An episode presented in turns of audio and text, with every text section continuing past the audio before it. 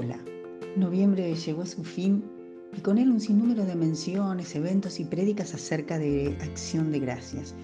Si bien es una festividad que tiene que ver con la historia de los Estados Unidos de América, la propuesta ha sobrepasado sus fronteras y se ha convertido en una práctica común en muchas congregaciones cristianas, algunas de las cuales luchan por rescatarla de la rutina y el engaño de una simple tradición. Lo cierto es que la gratitud es o debería ser parte esencial de nuestra adoración a Dios. Un corazón agradecido alaba al Señor sin reservas y anima a otros a alabar y a agradecer al Padre Celestial, dador de todo lo bueno. Que ofrezcan sacrificios de gratitud y jubilosos proclamen sus obras, dice el Salmo 107, verso 22. Y en esta exclamación inspirada del salmista podemos comprobar que desde el punto de vista de Dios la gratitud y el gozo van de la mano. Cuando agradecemos, nuestro corazón se llena de alegría y surge el deseo de contar a otros lo que Dios ha hecho en nosotros. Y más aún, en el Salmo 50, verso 23, vemos que las acciones de gracias tienen que ver también con la honra y cuando son genuinas se acompañan de un cambio en la conducta. Es decir, no son solo palabras, son hechos. Quien me ofrece su gratitud me honra, dice el Señor. Al que enmiende su conducta, le mostraré mi salvación. Es que un corazón agradecido lo hace notar, se expresa, busca retribuir al dador más allá de las palabras.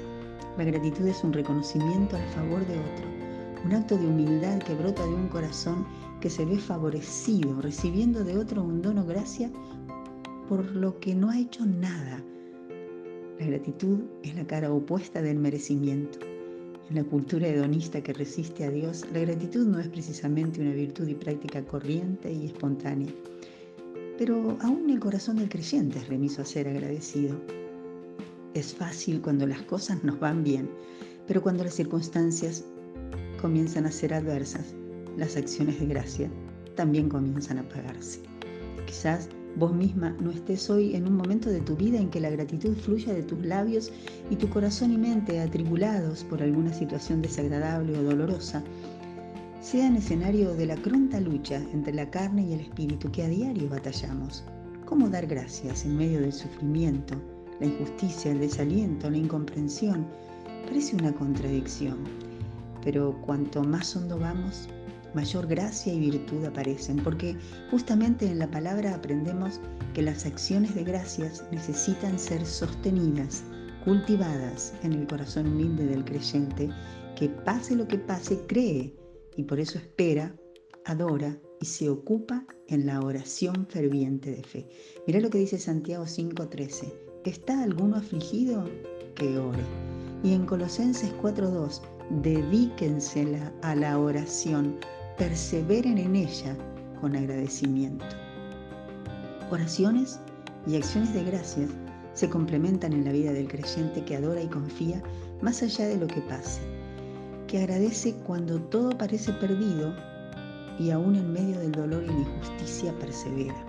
Las oraciones llenas de agradecimiento renuevan el espíritu, traen gozo y nos ayudan a acercarnos más a Dios, reconociendo su mover en nuestras vidas porque tendemos a olvidar que hay un gozo, un tesoro, un don recibido merecido que supera y excede todo lo terrenal, algo que ni la prueba más difícil y el mayor de los dolores nos pueden quitar, y es el gozo de sabernos justificados, perdonados, limpiados, restaurados en y por Jesús. Todo el tiempo en nuestro interior se libra una lucha entre lo que dicta nuestro corazón y mente caídos, entre el fruto de la carne y el fruto del Espíritu. Y cuando no hay agradecimiento, está claro quién es el que prevalece. Ella reemplaza las acciones de gracias, la silencia, invalidando su poder para cambiar nuestra manera de mirar y entender. La queja destila la ingratitud de un corazón que se ha endurecido y se va volviendo por tanto insensible y rebelde. Por estas cosas murió Jesús para liberarnos de la cautividad que nos mantiene esclavos del pecado, pendientes de nosotros mismos, ensimismados, entristecidos, perdidos. Y este es el principal motivo de gratitud y alabanza. Nada de lo que nos pueda suceder en la vida, ni el más hondo dolor, como tampoco lo mucho que podamos tener o disfrutar, la mayor felicidad anhelada, nada vale la pena o es comparable al regalo del Evangelio. la dádiva de Dios que nos dio en su Hijo, muerto y resucitado, perdón, restauración, propósito y esperanza de vida eterna. Nuestra gratitud y alabanza son para Él por la eternidad. Cuando callamos las acciones de gracias, las voces de la insatisfacción suben de tono y nos aturden con lamentos y quejas, enfocándonos en lo que creemos que nos falta o merecemos. Un corazón que no agradece se convierte en ingrato y la ingratitud es señal de ceguera espiritual. Qué grande el amor de nuestro Dios, qué grande su paciencia para con nosotras cuando tantas veces nos cuesta recordar que la vida en sí misma es un milagro y que hasta el aire que respiramos nos es dado por gracia. Den gracias al Señor, porque Él es bueno, dice el Salmo 136, 1 al 3. Su gran amor perdura para siempre.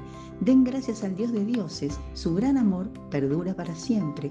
Den gracias al Señor omnipotente, su gran amor perdura para siempre.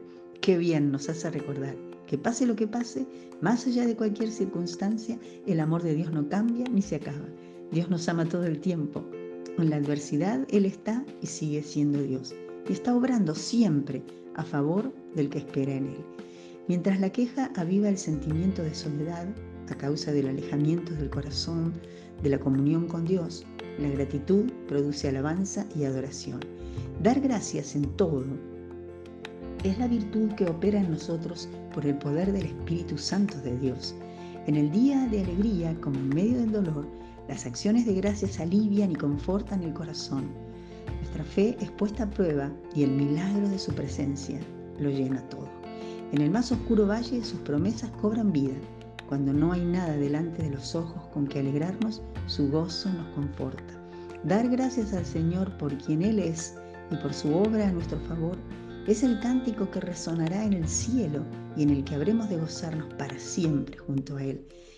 Que el que llega sea un año iluminado por acciones de gracias, que la gratitud se impregne en los ambientes de la casa, que seamos perseverantes en la oración para que esto sea realidad, que esa sea tu meta, amada hermana, para cerrar un año y comenzar uno nuevo en sus fuerzas, en que las alabanzas y acciones de gracias abunden y fructifiquen en bendición y salud para quienes el Señor ponga en nuestro camino.